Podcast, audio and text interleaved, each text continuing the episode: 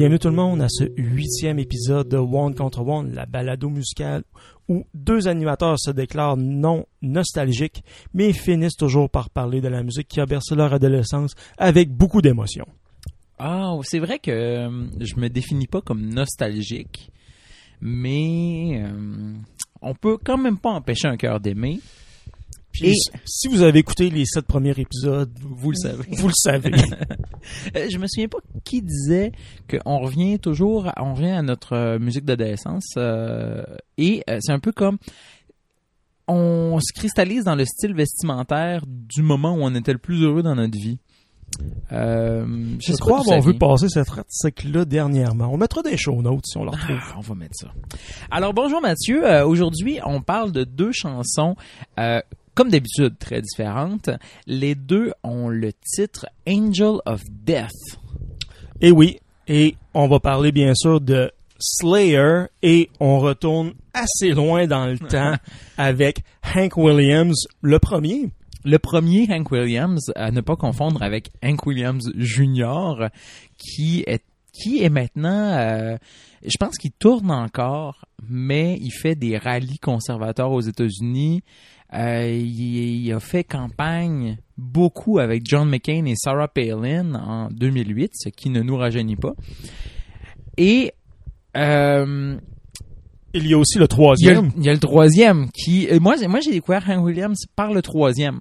Euh, je pense que les gens de notre âge, oui, beaucoup plus. Euh, j'ai un, un ami qui, euh, qui, qui, qui m'a fait jouer ça, puis j'ai capoté sur la musique de Hank Williams 3, euh, qui euh, propose, euh, qui en fait c'est un musicien de punk hardcore texan, qui faisait du, du punk très inspiré par le hum, justement les valeurs texanes de liberté, consommation de stupéfiants, con- consommation d'alcool et valorisation de la violence et des armes à feu. Et, et il était toujours paumé et à un moment donné, il y a euh, quelqu'un qui lui a dit mais tu ressembles tellement à ton grand-père. Et lui il s'est décidé bon ben de réhabiliter ça. Puis il a décidé de faire une synthèse entre les deux entre le entre le punk l'attitude punk et l'attitude country euh, des années 40-50 qui était vivre à 100 000 à l'heure. Puis Hank Williams faisait ça. Il a vécu à 100 000 à l'heure. Vécu à 100 000 à l'heure littéralement. Parce qu'il s'est pas rendu à 30 ans. Euh, c'est le 27 Club avant l'époque Euh, oui, mais en fait fait, ça. il est mort à 29. ah Ça marche pas. Ouais, mathématiquement, c'est triste, mais euh, on, on s'entend que euh, c'est triste quand même de mourir si jeune que ça. Ouais, c'est ça. On va pas commencer à chipoter sur deux ans. Mais c'est drôle quand tu parlais de Hank le, le troisième. euh, il y a aussi, moi je pense que je l'ai découvert. euh, il était bassiste d'un des nombreux projets de Phil Anselmo de Pantera. Oh, ouais. Ouais, ouais. C'était parti d'un projet, ça s'appelle, ça s'appelle, ça s'appelait Super Joint. Euh, ça donne une idée. Ben oui. Puis euh, c'est ça, il était bassiste de tournée, là, je sais pas trop. Ou il était dans le band à temps plein, là. Euh, fait que c'est pas mal la même gang de chums du sud des États-Unis qui ont consommé beaucoup, beaucoup, beaucoup d'alcool et autres euh, substances. Euh, pour revenir à son grand-père qui a consommé beaucoup aussi, euh, on, on peut commencer avec Angel of Death de Hank Williams, On est, on est parti là-dessus, on est un, un ange de la mort euh, biblique.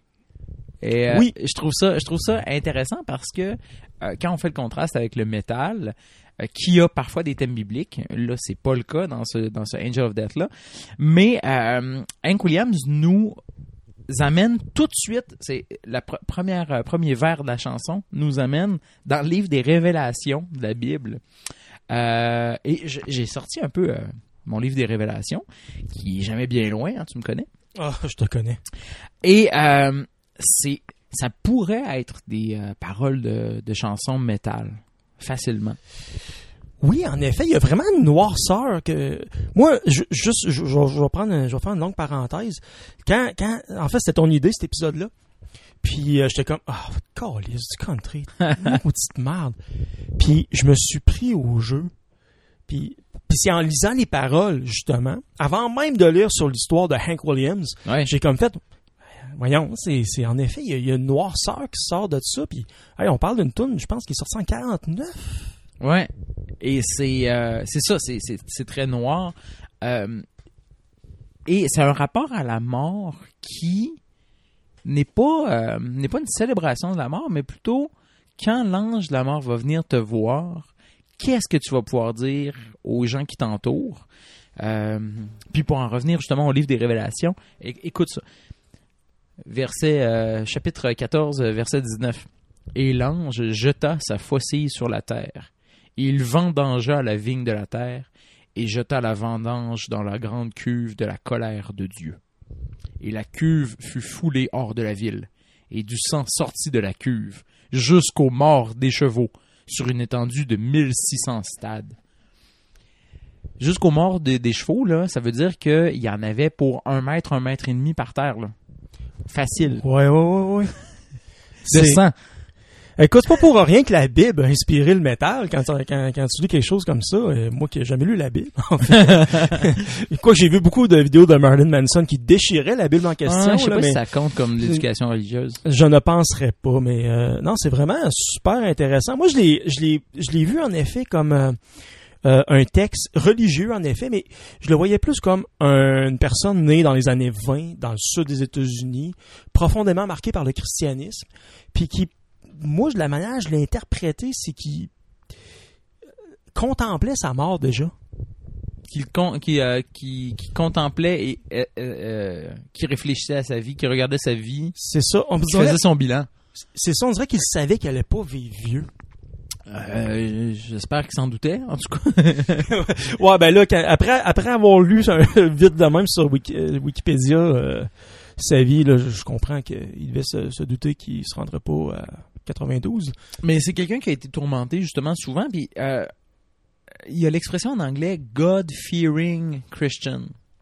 Euh, oui, on Ah. entend ça beaucoup quand on parle des, des, év- des électeurs évangélistes aux États-Unis. Et, et que la, cette crainte de Dieu-là euh, inspire souvent justement leur réflexion sur leur vie. Puis Hank Williams, Hank Williams était dans le country à moitié de, de, de mauvais garçon et à moitié de dans, dans, dans des chansons plus chrétiennes.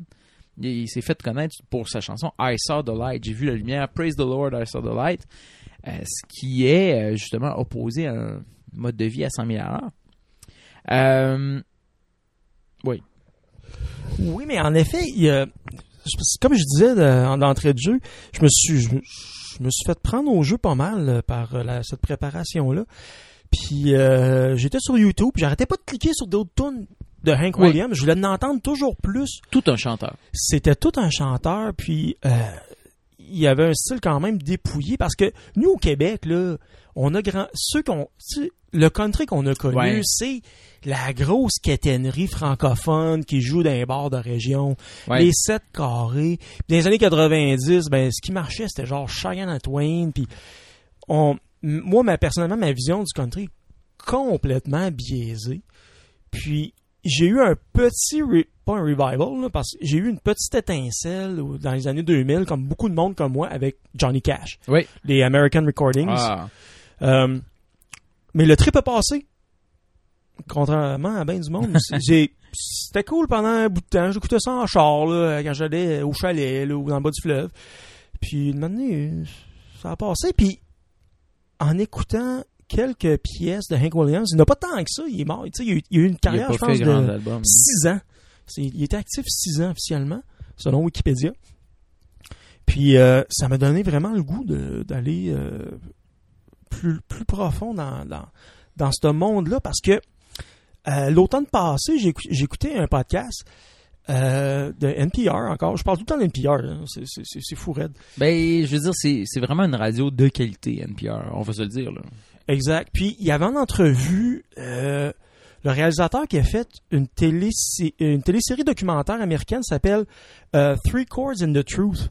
Euh, Oui. Trois accords et la vérité, qui, qui remonte très loin dans les origines du, euh, de la musique country.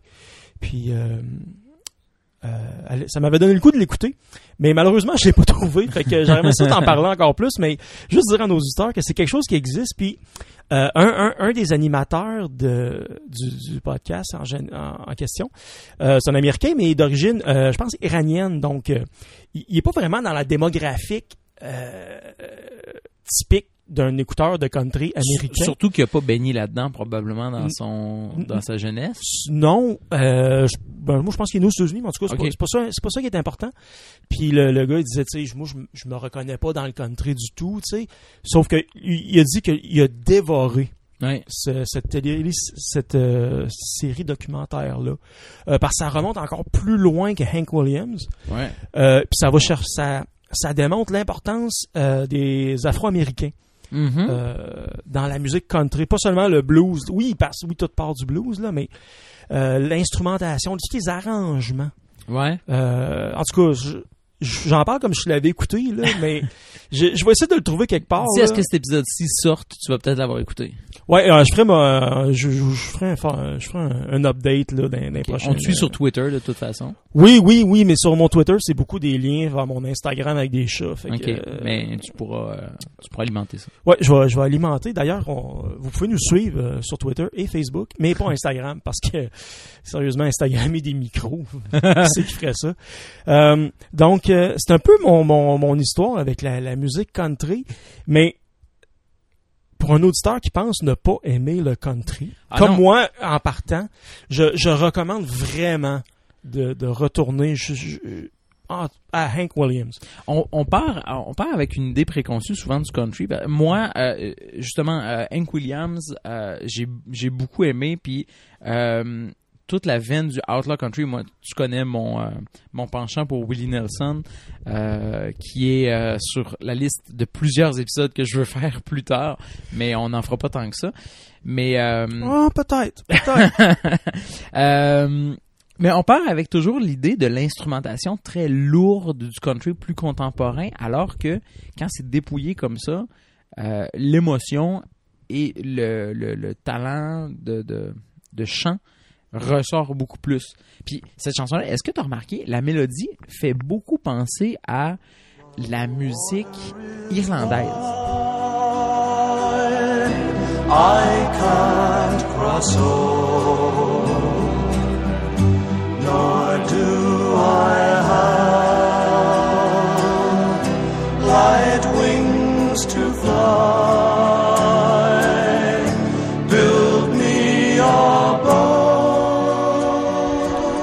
mélodie surtout euh, du euh, la mélodie du refrain.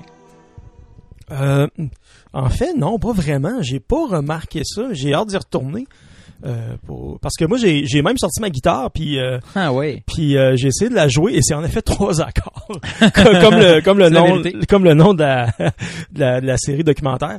Euh, j'ai j'ai pas remarqué ça. C'est du- c'est un c'est un, un mi majeur, la majeur et un si septième. In the great book of John, you're warned of the day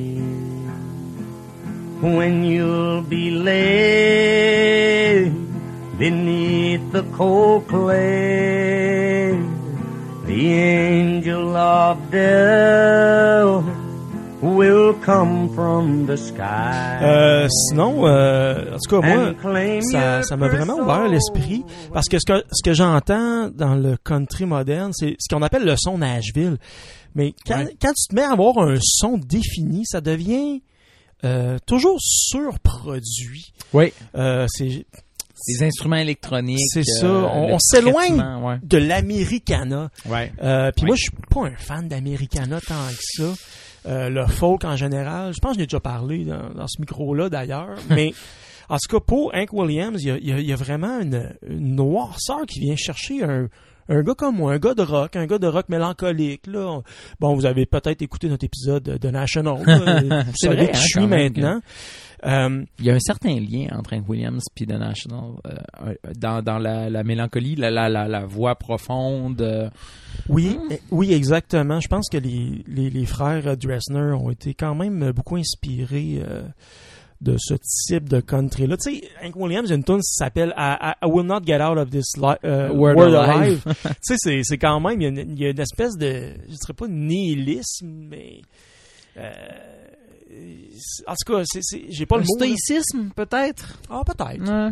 En tout cas, euh, oui. euh, donc, donc c'est admirable et je suis content quand même que je je suis content de, de t'avoir amené euh, à Hank Williams en faisant ce détour, ma foi, euh, incroyable avec euh, avec euh, Angel of Death, en passant par Slayer pour euh, pour arriver là. Et en passant par Slayer. Mais cinq ans avant Slayer, et là c'est une parenthèse parce que on n'en parlera pas plus que ça. Mais tu sais qui, qui d'autre a fait une chanson qui s'appelle Angel of Death? Oh, je- c'est c'est pas sorti dans mes recherches. Thin Lizzy. Oh. Cinq ans avant Slayer. Ah, ouais! The night that my father died. He was crying out in pain. To his God, he said, Have mercy, mercy. His body was riddled with Alors voilà pour Thin Lizzy. Boy! Mais euh, non, j'étais quand même content qu'on parle de Slayer. Euh, cela dit, euh, je ne, j'aime le métal, mais je suis pas le plus grand fan de thrash. Euh, je connais le Big Four. Oui. Euh, je connais les noms. euh, mais Slayer, c'est le seul album que j'ai écouté d'eux autres. Raining Blood. Premièrement, quel titre? Oui. Le, le, quand j'ai réalisé le double entendre entre Rain and Blood puis Rain and Blood, je me suis dit, ah, c'est, c'est fin. C'est, c'est de l'humour de qualité. Oui, en effet. Euh, est-ce qu'on se lance? Euh, bon, Euh, allons-y dans Slayer. Premièrement, euh, l'album Rain and Blood fait 28 minutes? 29 minutes? 28 ou 29 minutes, oui. Cet épisode euh, a bien des chances d'être plus long que l'album de Slayer au complet. c'est, c'est, c'est, c'est vraiment fantastique. Écoute, si vous pensez que vous aimez pas le thrash, donnez quand même une chance à cet album-là. Écoute, c'est une demi-heure, vous avez le temps de faire votre run au gym sur le tapis roulant. C'est, c'est fantastique. Euh, ouais.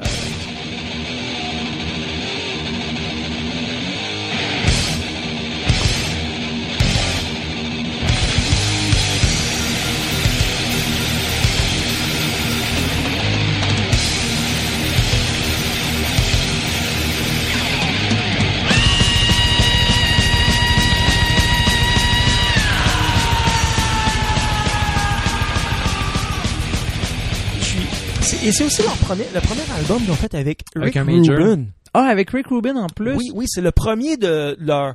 En fait, c'est comme la trilogie. Après ça, il y a eu. euh, ah, boy, en tout cas, j'ai pas le nom en tête, les deux autres qui ont suivi.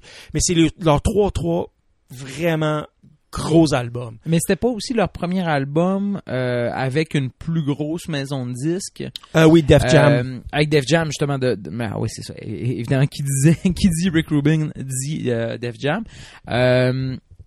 Qui a justement modelé un peu plus leur son et qui a fait que le son soit plus écoutable quand même. Un, même si la production de 1985 commence à dater un peu, là, si tu veux mon avis. Oh oui, oui, tout à fait, c'est sûr. Puis, euh, tu sais, t'écoutes aussi les albums de Megadeth de cette époque-là. ça, Mhm. ça date, là, aussi, quand même. Euh, ce que j'aime beaucoup de euh, l'album, en fait, toutes les tunes de cet album-là, c'est que c'est justement, c'est juste 29 minutes. Il n'y a pas une seconde de trop. Il n'y a pas d'introduction clean. Non. C'est dans le fond tout, tout le long. Puis, et ce qui inclut la chanson Angel of Death, qui est quand même une des, un petit peu C'est plus c'est- longue. c'est la plus longue, je pense, de l'album. Euh, à part Raining Blood, ouais. qui est, euh, c'est la seule qui a une intro comme un peu plus euh, euh, ambiante, mais tu sais, qui dure comme 45 secondes, puis après ça, ben c'est le riff classique ça que, que vous connaissez sans, le- sans le connaître en fait. Là. Ouais, c'est ça. Mais en tout cas, on parlera pas de l'album complet ce soir. On est là pour parler de la chanson. Euh, euh, tu veux-tu te lancer sur le propos des paroles? Le propos des paroles, ben moi, c'est c'est peut peut-être ce que je trouve le plus faible dans la chanson euh, Angel of Death.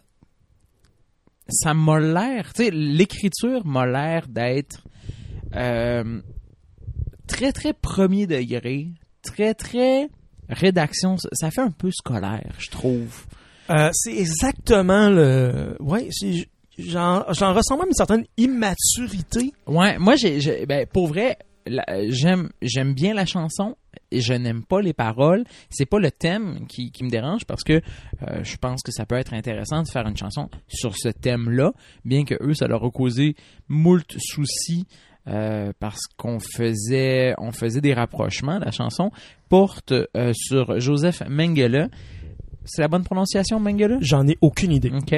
Euh, sur Joseph Mengele, qui était un médecin et anthropologue Ah, je savais pas qu'il était aussi anthropologue. nazi et qui faisait ses ouvrons les guillemets expériences euh, dans des camps de concentration sur euh, évidemment des euh, des, des cobayes euh, non volontaires euh, qui étaient euh, qui étaient des prisonniers euh, en majorité juifs et euh, ces expériences-là se rapprochent beaucoup plus de la torture et, c'était d'une in- inhumanité euh, sans borne.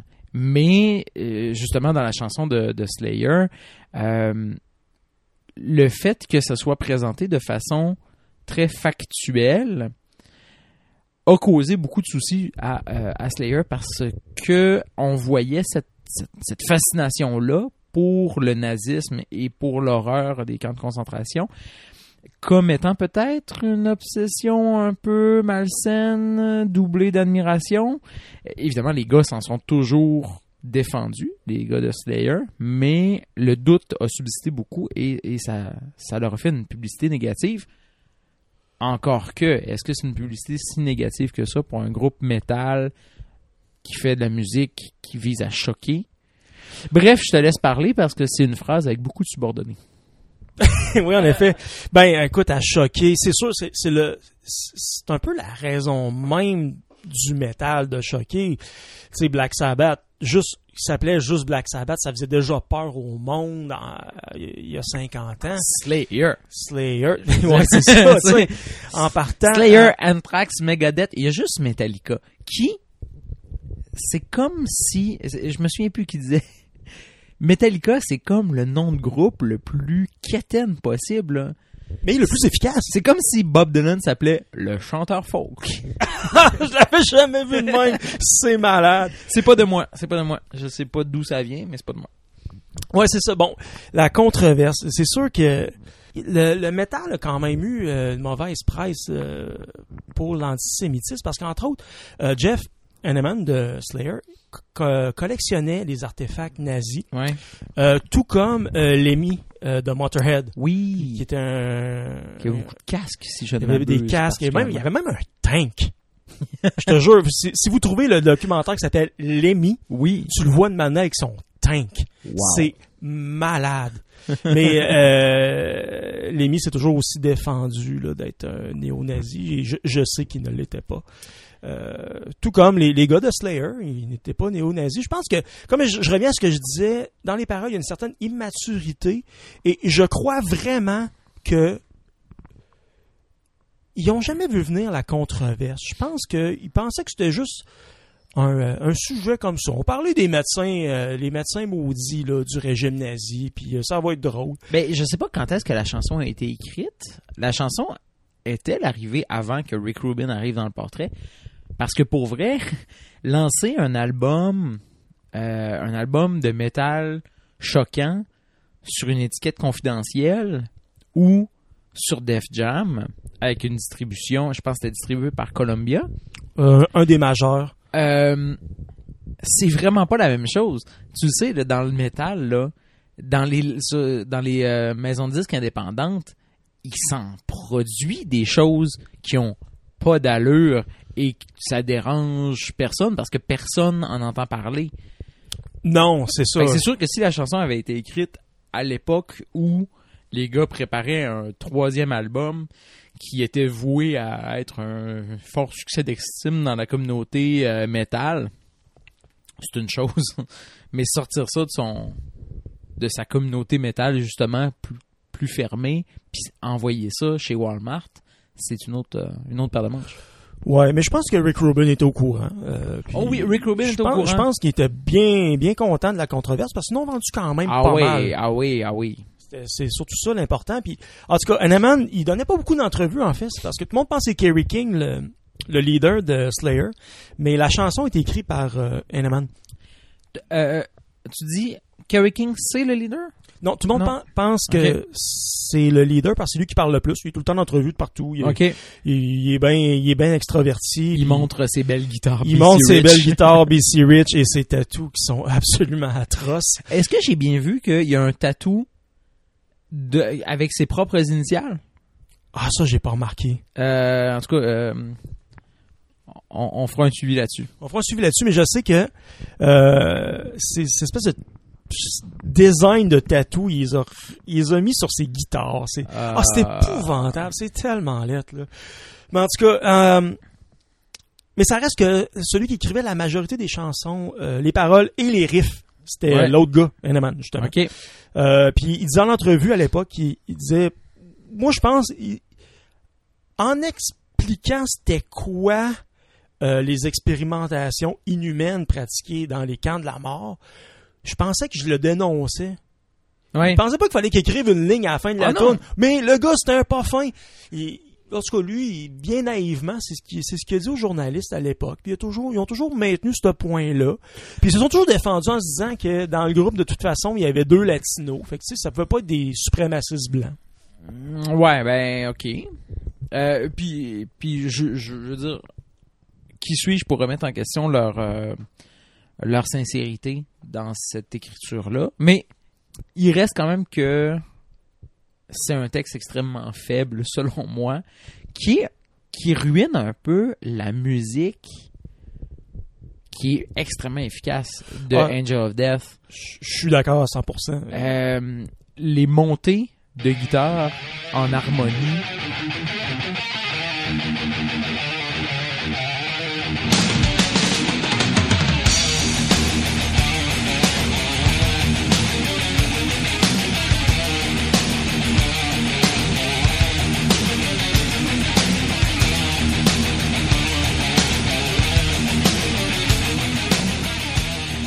Viennent euh, entre, entre deux couplets au début sont sont vraiment moi si tu veux m'avoir des, montées en harmonie comme ça c'est excellent. Le solo je comprends pas ce qui s'est passé sur l'album parce que Kerry King a tellement un meilleur son que Heinemann sur, sur le solo de la fin puis il en fait comme il fait un tiers du solo alors que l'autre- que Heinemann fait deux tiers. Puis il arrive puis il vient juste voler le show avec son meilleur son. Mais bon c'est en 1985 on s'en rappelle Oui, puis pas tout euh, le monde qui avait un Helix euh, proche. là. oui, c'est ça. Puis c'est drôle parce que Slayer, on, on souvent été, en tout cas, Kerry King a souvent été considéré comme un des pires guitaristes de cette scène-là. Mais moi, personnellement, au début, j'étais d'accord, mais à force d'écouter l'album puis d'autres tunes euh, ici et là, j'ai trouvé que c'est un des plus inventifs parce qu'il y a personne qui fait des dive bombs comme lui. Ouais. C'est absolument incroyable. Puis en tout cas, moi, moi sur ce tune-là, je trouve que les solos sont incroyables. Il- ben, il- sur cet album-là, justement, euh, tu sais, on se rend compte, Tom Morello a rien inventé, là, avec son utilisation agressive du tremolo, comme tu dis, qui, euh, euh, justement, dans des notes, dans des notes super aiguës, ça fait, ça fait penser tout de suite à Rage Against the Machine, bien avant le temps. Ah oui, tout à fait. Ah oui, je suis content que tu amènes le point. euh, parce que, tu sais, tu vas prendre les solos de, de Dave Mustaine dans Megadeth. C'est, c'est bon. C'est, vraiment très, très bon. Là. Ce, gars-là, c'est un, excellent guitariste, mais ça réinvente rien. Il prend ce que Maiden puis Priest faisaient dix ans plus tôt, puis il l'amène un petit peu plus haut, en effet, mais pas tant que ça non plus. Alors que Slayer étant beaucoup plus garoché, beaucoup plus rapide, il n'y avait pas le choix d'avoir cette approche-là aussi avec les solos, je pense. Il pouvait pas juste monter une gamme pentatonique. puis, Ouais. euh, c'est ça. Très vite. ouais, exactement. En tout cas, moi, je trouve... euh, moi, je pense que Kerry King et Hanneman euh, n'ont pas le crédit qu'ils méritent pour leur, le- leur, leur lead. Et qui sont récemment à la retraite. Oui, oui, maintenant retraité. Mais ça, c'était, ça, c'est, c'est, c'est Araya qui était, qui était, qui était un petit peu à bout. Euh, c'est ce qu'on a compris dans les dernières années. euh. mais euh, ouais, c'est, quand même. je pense qu'il était bien content de tomber à la retraite. Et pour des gens qui approchent la soixantaine, justement, jouer ce genre de musique-là, c'est impensable. Ça commence. De- Est-ce que Dave Lombardo a le même, le même âge qu'eux? C'est une très bonne question. J'ai pas regardé ça dans mes euh, dans mes recherches, mais je, dirais qu'il est dans la cinquantaine quand même avancé. Euh, François regarde euh, à l'instant même sur Né en son- 1965, donc un peu plus... euh, 55 ans.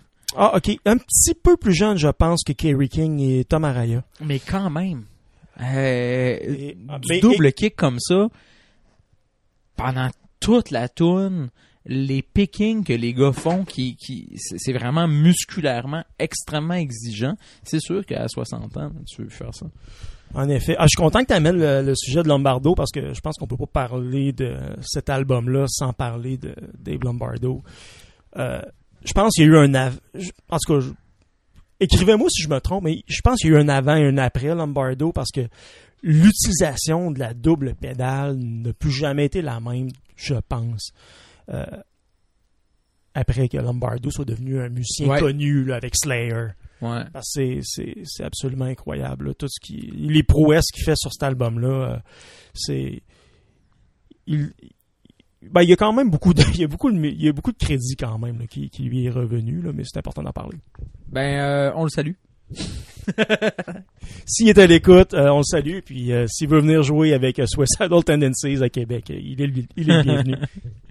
Euh, hey, je te ramène un petit peu à, à Hank Williams parce que euh, je voulais te parler d'un livre que j'ai vu dans, euh, dans ma préparation de l'épisode qui s'appelle Teaching the Bible Through Popular Culture qui offre un petit paragraphe par œuvre et euh, qui, euh, qui prend justement des chansons, des pièces, des, euh, des, des, des- des émissions de télé, des films, des livres et qui propose à des, par exemple, des enseignants en, en études bibliques des façons d'accrocher les jeunes avec ça.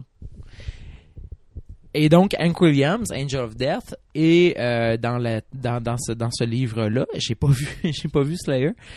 Euh, Je penserais pas que Marilyn Manson y soit non plus.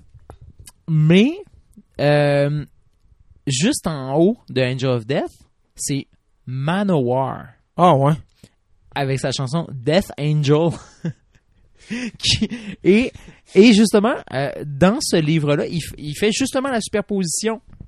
Euh, comment euh, des styles musicaux aussi différents nous proposent des conceptions aussi justement contrastées de l'ange dans la Bible?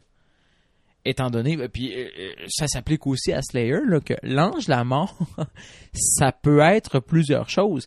L'ange de la mort de Hank Williams, il va venir. Puis il va venir faire son travail.